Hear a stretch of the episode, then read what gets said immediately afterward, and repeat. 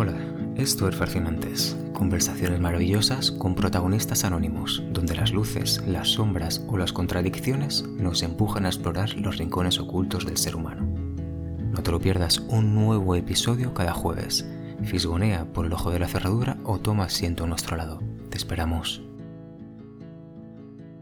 Según la Organización Mundial de la Salud, en el año 2030 los problemas de salud mental serán la principal causa de discapacidad. Actualmente, la OMS nos ofrece también unos datos bastante preocupantes. El 25% de las personas tendrán un trastorno mental a lo largo de su vida. Entre el 35 y el 50% no reciben ningún tratamiento o no es el adecuado. 450 millones de personas en todo el mundo se ven afectadas por un problema de salud mental que dificulta gravemente su vida. Un dato igualmente muy preocupante el 50% de los problemas de salud mental en adultos comienzan desde edades tempranas, antes de los 14 años, y el 75% antes de los 18. Cerca de 800.000 personas se suicidan cada año, habiendo detrás de estos suicidios un número incontable de intentos. El suicidio es la segunda causa de muerte en personas entre 15 y 29 años. Estos datos tan terribles deben llevarnos a reflexionar como sociedad sobre qué podemos hacer para mejorar la, calidad de vida, la perspectiva de vida de las personas que sufren un deterioro o que sufrirán un deterioro de su salud mental en algún momento de su vida. Desde aquí te puedo recomendar que si te encuentras en una situación compleja y dentro de compleja vamos a incluir eh, cualquier particularidad de tu situación personal, te recomiendo como te decía, que hables con una persona, con un familiar, con una amiga, con un amigo de tu más absoluta confianza. Es muy importante sentirse acompañado. A partir de ahí, y en la medida de tus posibilidades, te recomiendo también que te pongas en manos de un especialista. Si no está a tu alcance, hay asociaciones maravillosas que te echarán seguro una mano. El teléfono de la asociación del teléfono de la esperanza, mejor dicho, es el 717-003-717. No dudes en ponerte en contacto con ellos y serás atendido por profesionales de la, de la psiquiatría y de la psicología. Nuestra invitada en este primer programa estuvo internada en un psiquiátrico a la edad de 25 años. Ella ha querido realizar esta entrevista, tener esta conversación con, con todos nosotros, para aportar un mensaje de esperanza, un mensaje de luz a todas aquellas personas que se encuentran padeciendo un sufrimiento extremo. Te voy a dejar ya con ella, pero antes, permíteme dedicar este primer episodio a una amiga que se encuentra desde hace meses sufriendo indeciblemente para salir de una profunda depresión. Sé que lo vas a lograr, y aquí me tienes.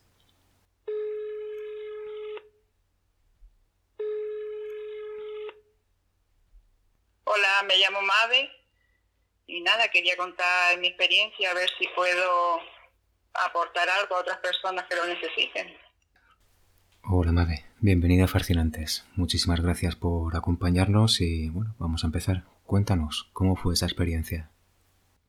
Pues yo cuando tenía 25 años, pues tuve como un, como un brote psicótico, o no sé cómo llamarlo, porque eh, lo pasé tan mal que, que a veces nos cuesta aceptar que tenemos alguna enfermedad y todo a raíz de que tuve como una infancia bastante dura, mi padre bebía y yo lo quería tanto que me hacía sufrir mucho verlo en ese estado, ¿no?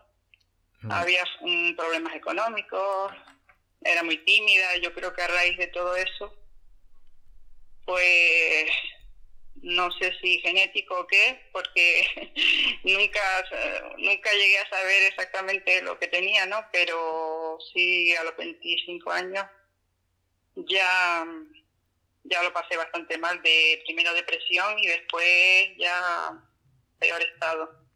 incluso acá intenté suicidarme varias veces y, y estuve en el psiquiátrico. Entonces mi mensaje es que, suicidarse eso nunca, que siempre hay un camino de salida.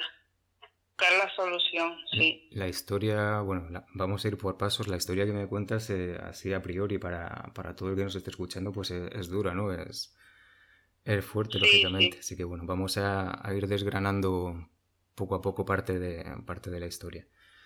Me comentas que tenías 25 años, eh, aproximadamente, ¿en qué década era eso? ¿no? Década, pues tengo 52 ahora, pues hace, hace 27 años ya. Vale, en los 90, ¿no? Más eso.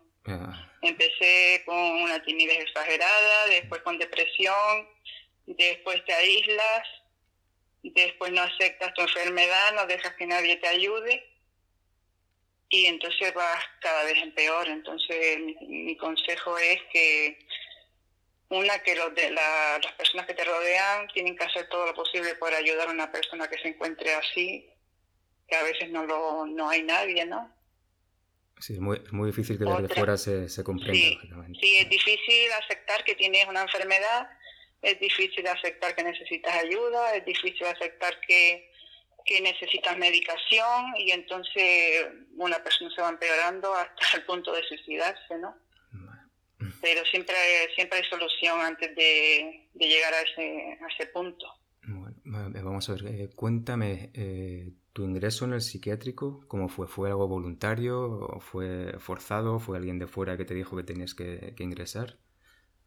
Pues fue forzado. Fue mi madre, em, aconsejada por otras personas y, y cuando me dejaron allí pues se me hundió la vida.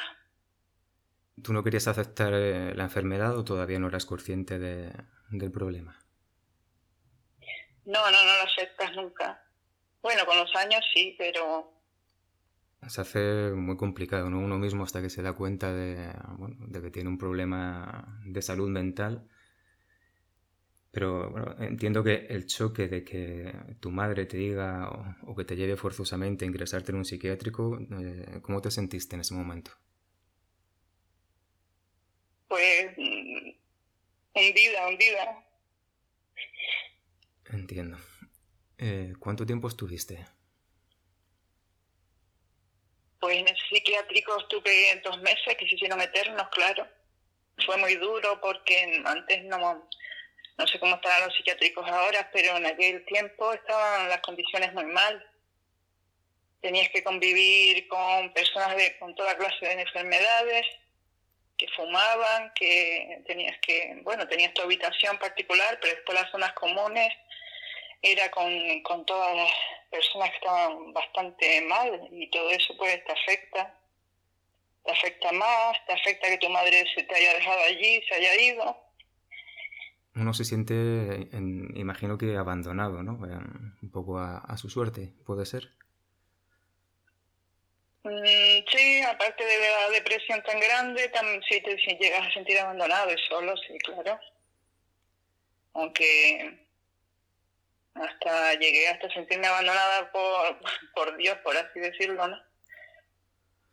Que eso no se debe pensar nunca tampoco, pero sí, fue, fue muy duro, muy, sufrí mucho, mucho. Tuve un psiquiatra que tampoco era muy empático, por así decirlo. Mm, te quejabas de a lo mejor por la gente que fuma o bueno, aparte de que te ponían la medicación a la fuerza, ¿no? Porque uno al principio se resiste a la medicación. Eh, y no sé, no con ese psiquiatra, con ese psiquiatra lo pasé bastante mal, la verdad. No, no me sentí yo a gusto con su con el trato que me dio, porque a veces le decía algo que a lo mejor le resultaba gracioso y se reía y tú estás sufriendo y él se ríe, pues no... No demostraba empatía por tu, bueno, por tu sufrimiento. Pues yo creo que no, yo creo que no, la verdad. ¿Y recuerdas alguna persona que te tratase bien allí, alguien con quien te sentiste a gusto? Bueno, aparte del, psiquiatra eh, que no acepta tu, enfermedad y que te pone la medicación a la fuerza, pues eh, me puso una medicación que, que, estaba nerviosa, pero total, era algo horrible. Y cuando yo se lo dije al psiquiatra me preguntó qué qué tenía, qué ganas tenía de hacer yo. O sea, no sé si era una medicación para sacarme lo que yo tenía dentro o qué. Y no sé, lo pasé muy mal, muy mal. Era una medicación que estaba todo el día moviendo las piernas y, y caminando para allá y para acá y horrible, horrible, no te dejaban salir al patio, sino allí en las zonas comunes. No sé. Y otra cosa que tampoco me gustó es que una vez me estaba duchando y entró un enfermero al baño, me vio desnuda, eso me sentí yo como que no... Sí, más, vulnerable como que pierdes, pierdes, sí, mm, que en ese, estando en ese estado pierdes la dignidad de todo. Así me sentí yo de, ver, de verdad, no sé si otros se han sentido como yo, pero... Sí, uno, se siente completamente indefenso, ¿no? Además, eh, pues la intimidad pues, se ve comprometida, ¿no? En, en cualquier momento. Sí, sí, sí. Yo sé que es su trabajo, pero no sé. No, no llega a aceptarlo tal vez porque era joven o no sé. ¿Recuerdas alguna persona, algún, algún paciente, algún interno con el que llegases a hacer alguna amistad? Pues sí, sí, llegué a hacer amistades, eh, yo los quiero un montón todavía, no sé qué será de ellos, pero sí conocí historias realmente duras que te hacen madurar, quieras o no, porque llegué a pensar, ¿y de qué me quejo yo de la vida, no? Habiendo gente tan tan mal. Había un chico que se creía que era Jesucristo reencarnado, que la verdad que a veces hasta jugábamos al ajedrez y lo pasábamos bien. Y era una persona maravillosa, lo que a veces le, daban sus crisis también. Y la amarraban y estas cosas. Y la verdad que se pasa mal. Todavía bueno, si te empiezo a contar no acabo nunca. Sí, bueno, seguro que el universo de, bueno, de, vidas y de personas que uno se encuentra por lo general en, la vida, ¿no? Pero ya dentro... De todo, de todo. Había una madre que se, el hijo se mató en un accidente y ella estaba allí hundida, desde personas que, que se decían que el cigarro la hablaba, eh, no sé, de todo, de todo pensé que, que antes que la cárcel lo peor es el psiquiátrico, acabar ahí, sí. ¿Tenías visitas en, en aquellos meses? Al principio no, después ya con el tiempo empezó a ir mi madre y, y pero mi madre estaba muy mal porque este psiquiatra le dijo que yo iba a ir a peor.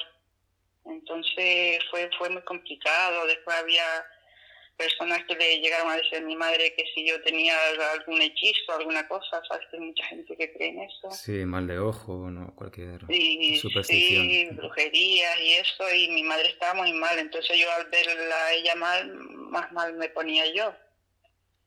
Aunque después, después de este psiquiátrico estuve en otro, que ya en ese estuve mucho mejor, no sé si te puedo pasar a contar eso. Sí, sí. Historia del otro psiquiátrico. Sí, pero luego, ¿cómo fue, ¿cómo fue el cambio?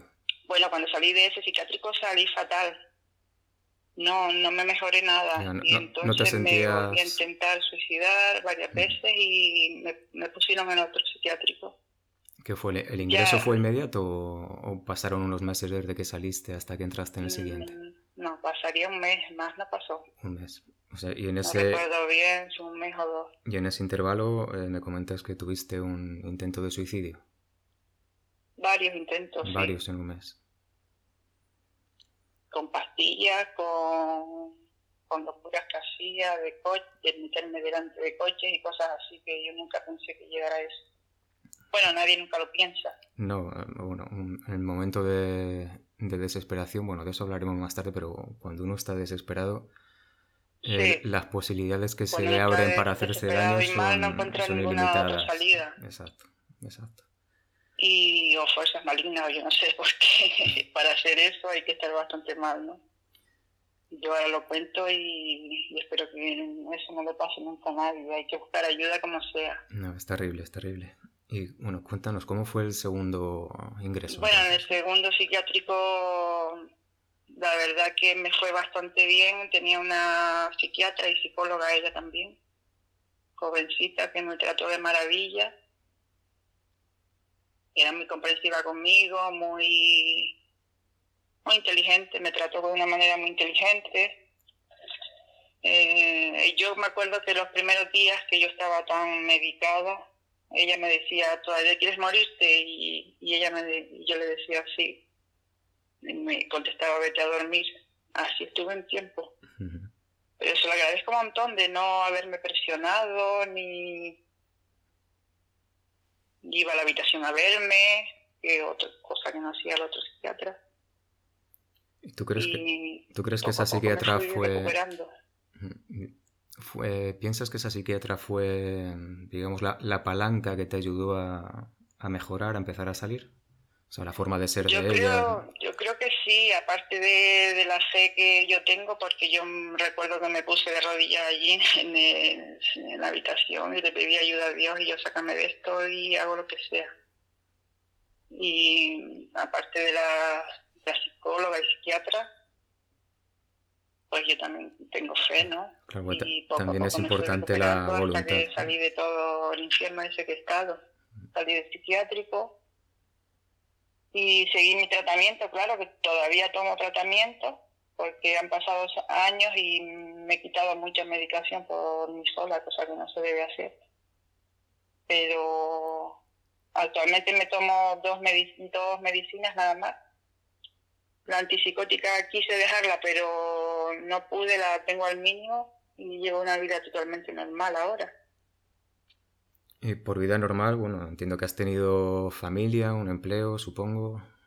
Bueno, he trabajado, familia no, porque no, no sé, no se ha dado la, no se ha dado el caso. la circunstancia, pero sí trabajo y, y, llevo una vida totalmente normal, incluso he trabajado cuidando ancianos y personas con discapacidad y parece que la experiencia te da un poco de empatía Claro, se entiende, ¿no? Eh, a veces la sensibilidad que, puede tener una persona como, como tú, que entiendo que... Necesita, se necesita mucha paciencia con ellas. Exacto, entonces tú... Pero es algo que te gustó que hicieran contigo también. ¿no? Exacto, exacto, pues ahí imagino que lo reflejas con, bueno, pues con las personas con las que has estado en contacto, ¿no? Lo, las personas a las que has atendido.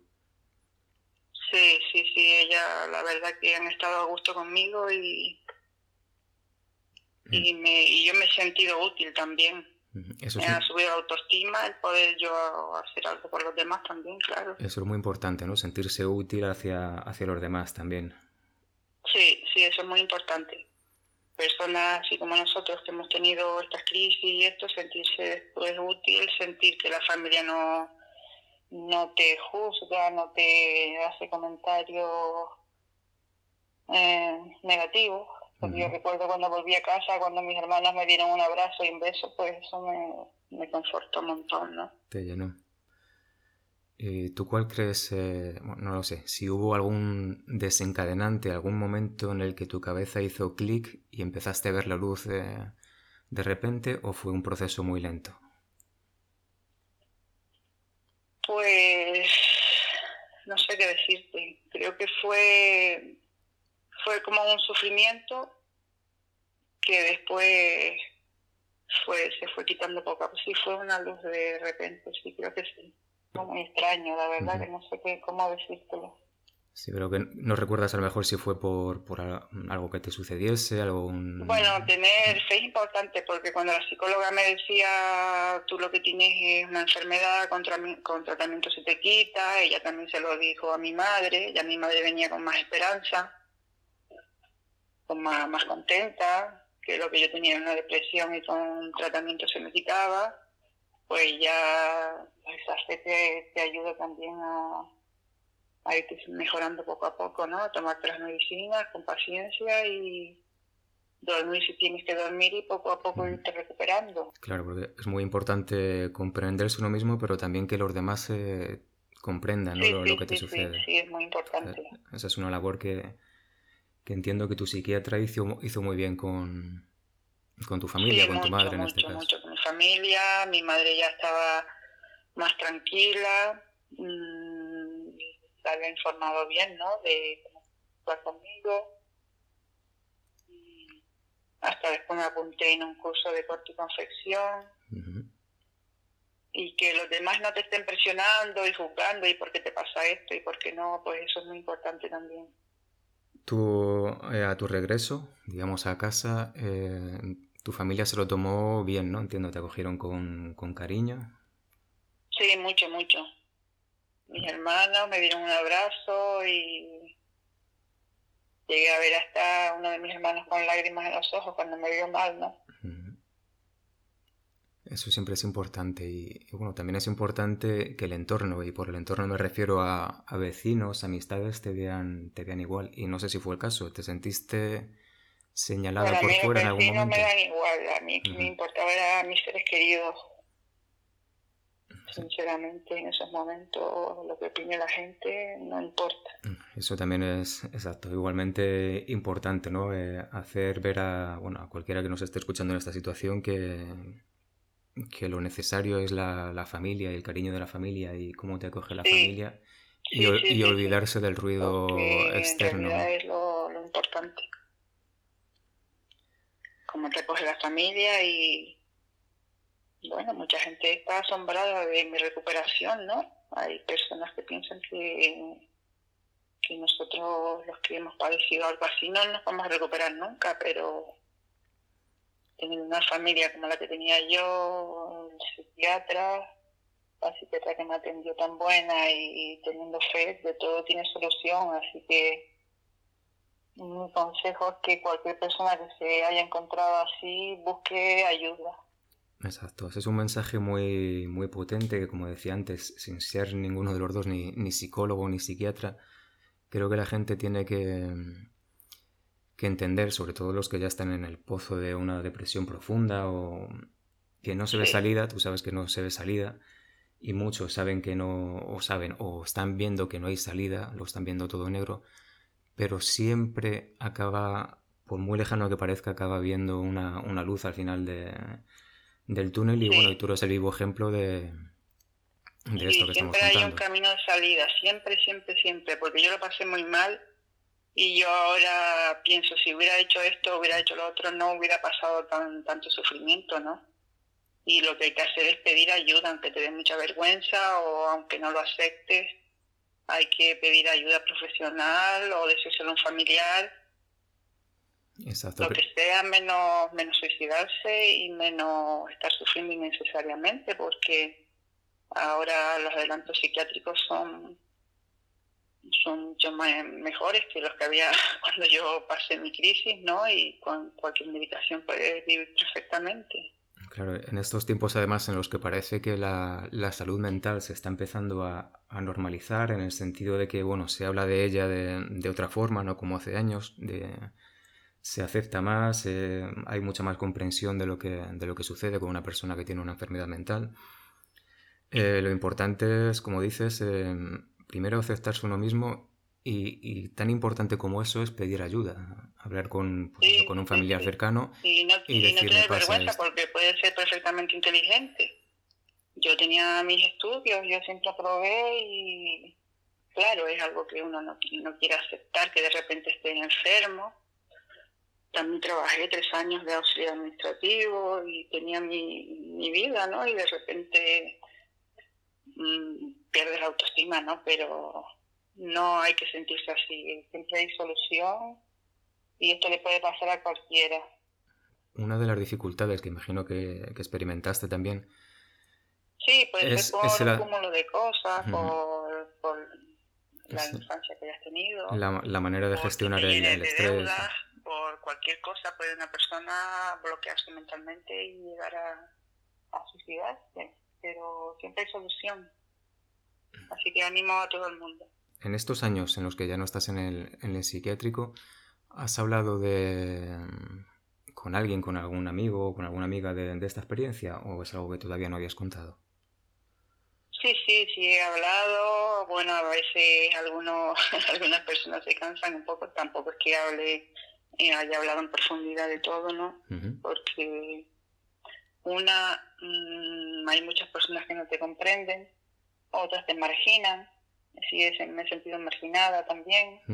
A veces cuando cuento que he estado muy mal o que tomo medicación, pero ya no me lo tomo como nada personal porque pienso que son personas que no están a la altura simplemente. Piensas entonces que, bueno, que sigue habiendo un poco de, un poco bastante estigma, ¿no? Con, con, estas cosas. Sí, sí, sí, sí. Hasta para un trabajo que yo solicité para cuidar a una señora, pues me rechazaron por el tema este, de que yo tenía medicación. Y la verdad que me sentí muy marginada. Muy marginada porque que tengas un tratamiento no quiere decir que no puedas cuidar a otra persona. A lo mejor hasta la cuidas mejor como hablábamos, pues es muy difícil que, que, alguien de fuera, alguien que no ha, que no ha sufrido esta enfermedad en sus, en sus carnes, entienda qué es lo que, qué es lo que sucede, ¿no? Y, por eso mm, se pone una, una cruz y todavía, el, volviendo a años anteriores, el enfermo mental, pues todo el mundo tiene en la cabeza, o mucha gente tiene en la cabeza, que, que es una persona que puede ser agresiva, que... Mm, sí, sí, que eres agresiva, que que yo qué sé, pueden pensar miles de cosas, o que no razona, o que no es inteligente, o yo qué sé, tienen sus prejuicios, ¿no? Pero pero no, ya no me lo tomo como nada personal, esto le puede pasar a cualquiera y sinceramente deseo que no le pase a nadie, porque se sufre mucho y cuesta aceptarlo, aunque en realidad a lo mejor se cura, porque yo la, yo con mi tratamiento me siento como si no tuviera nada, no sé. También creo que cada enfermedad es diferente una a la otra. No creo que sea, mira, tienes esquizofrenia, ya todos los esquizofrénicos son iguales, no. Yo creo que cada persona tiene su propia cosa. Cada caso es un, un mundo particular, pero bueno, yo creo que Sí es cierto que hay enfermedades mentales más duras, más duras, en, todas son duras, pero bueno, más duras en el sentido de que a lo mejor el tratamiento es más complicado. Mm, sí. Son personas... Eh, Influye mucho la sensibilidad de la persona, a la medicación, a todo. Hay personas que la medicación no le hace nada y en mi caso, por ejemplo, que tengo una, una mínima medicación, pues me hace un montón. Depende de muchas cosas. La mente es muy complicada. Creo que el mensaje que podemos sacar de, de, tu, testimonio, que es muy, muy valiente, muy válido, es eh, bueno, que, hay, que puede haber una salida y que, y que, hay, que puede haberla, no, que la hay, o sea, que hay que encontrarla. hay, que encontrarla, hay, una, hay una salida que, tenemos que encontrar. Exacto, y que cualquier persona que, pues, que necesite eh, hablar con alguien o recuperarse, o hay gente incluso que, que no sabe que tiene depresión pero tiene un estado de malestar general que no identifica por qué es, bueno, pues que se anime a contárselo a un, a un familiar, a un amigo de confianza y que poco a poco empiece a trabajar para, para salir y sobre todo que, que el, bueno, el suicidio, por muy cercano que se vea como, como una solución, pues hay, otra, hay otras alternativas. Se puede escapar de ello y, y bueno, simplemente hay que, hay que trabajar un poquito. Como ponerte una bomba para curarte de una enfermedad, es, que es lo último, esto eh, hay que descartarlo total. Siempre hay una solución. Por muy mal que se encuentre uno, siempre, siempre, siempre hay una solución. Hay medicación, hay psicólogos, hay de todo para buscar ayuda. Y en pocos meses te puedes recuperar perfectamente. Y a partir Porque de... la, la vida vale mucho, no es para estarla tirando de esa manera, ¿no? Mm, desde luego, ¿no? Pero siempre hay que eh, soltar un poco esas cadenas que, que, nos atrapan y que, que, nos llevan a, bueno, pues a hundirnos en el, en el pozo y, no, es fácil, hay que hacerles sentir a, la gente que tampoco es, fácil. Que llega a pensar que no tienes ninguna salida, ninguna solución y esto todo y eso es totalmente erróneo porque tienes toda una vida por delante. Es un, es un, camino duro y a menudo con, bueno, con altibajos, con pasos atrás, con vueltas a, a tiempos anteriores, pero siempre es un camino que, que, acaba avanzando de una manera u otra y, que, y en el que se encuentra una, una solución. Sí, puedes llegar a ser muy, muy feliz en el futuro, que la vida da muchas vueltas. Y a partir de este momento, ¿Tú cómo piensas que será tu vida dentro de unos años? ¿10, 20 años? ¿Cómo te ves? Pues eso nunca se sabe, pero yo la fe y la esperanza no, nunca, la, nunca la volveré a perder y quiero hacer precisamente un curso de, de atención sociosanitaria y me gustaría trabajar algún día en un psiquiátrico, en un centro de ancianos. Eso sería como mm, cerrar el círculo, ¿no? Quizá. Sí, me, me gustaría, me, me llama la atención sobre todo el tema de ayudar a otras personas, aparte de que soy muy creyente y y la fe en Dios siempre eso es importante. Aunque haya muchas personas que me escuchen que no crean, siempre es importante tener una fe. cada uno tiene que buscar la, la motivación en donde se sienta más a gusto, ¿no? Y para unas personas será la fe, para, para otras la naturaleza y para otras otra cosa, ¿no? Sí, sí, sí, sí, sí. Pero que siempre hay esperanza, seguro. Mabe, te agradezco muchísimo el, testimonio. No sé si te gustaría aportar alguna, alguna cosa más. Pues no lo sé, la verdad que en este momento no sé que sí, que, animo a todas las personas que se encuentren deprimidas en este momento, que busquen ayuda. Y, y que aunque parezca que no tiene solución y salida, eso es erróneo. Siempre aguantar un poquito y si estás mal que ya se te irá pasando eso y puedes llevar una vida muy feliz en, unos meses o unos años o no sabemos. Bien, voy a, voy a aprovechar antes de terminar. Eh, ¿Consideras que la salud mental en, bueno, en nuestro país, en España, está bien, bien atendida, bien gestionada? Pues sinceramente no mucho. Sinceramente creo que no. Yo llevo muchos años sin ir a psiquiatría porque lo pensaba, pensaba que era algo inútil yo me, me tomo mi medicación y, no he ido a revisiones porque la verdad que hace años que no voy y me, y me encuentro bien así. Se puede mejorar mucho, pero se ha avanzado mucho, se ha avanzado mucho también. Bueno, poquito a poco. Ya no es como cuando yo tenía 25 años, ahora se ha mejorado mucho. desde luego.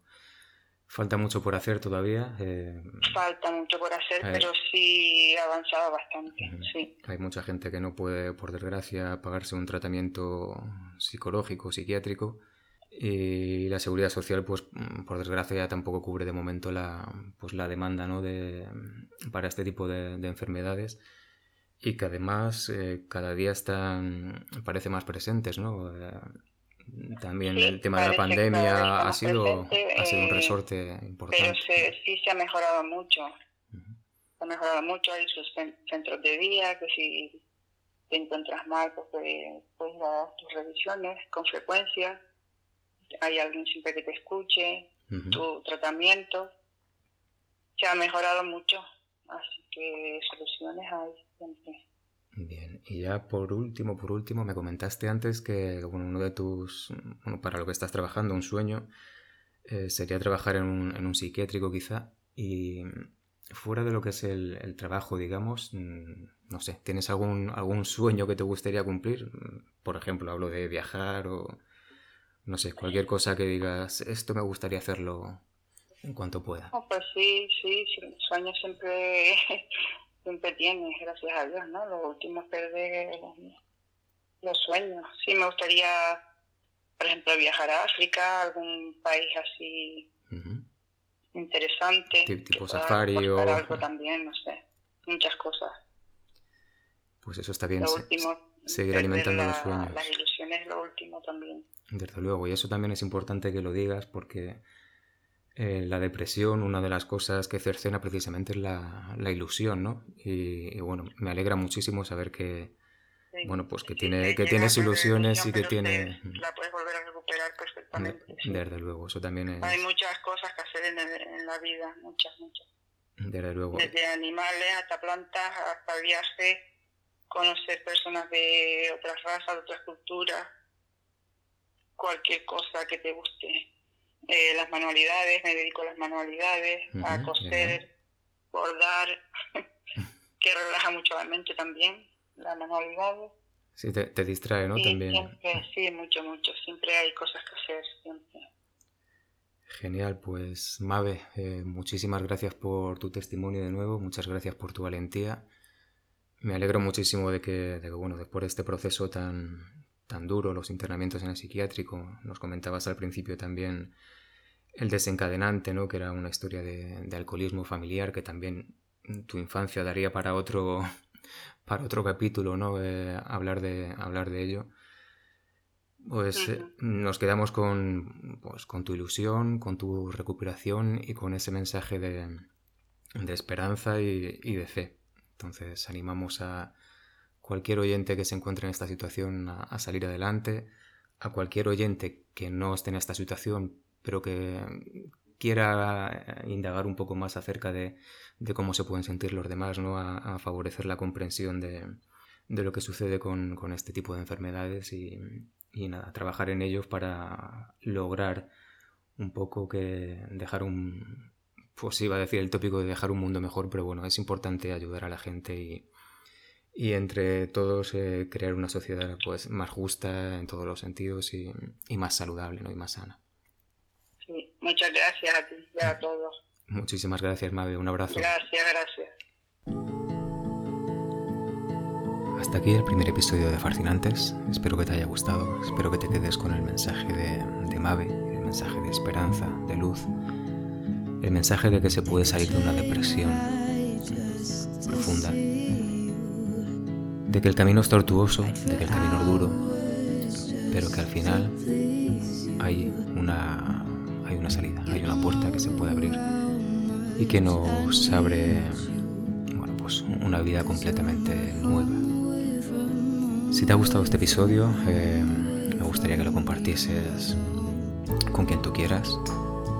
Puedes encontrarnos en Twitter como Fascinantespod y si quieres escribirnos un correo electrónico puedes hacerlo a través de fascinantespodcast, todo. Nos vemos en el siguiente episodio. Un fuerte abrazo. Por cierto, yo soy Irra, pero eso es lo de menos.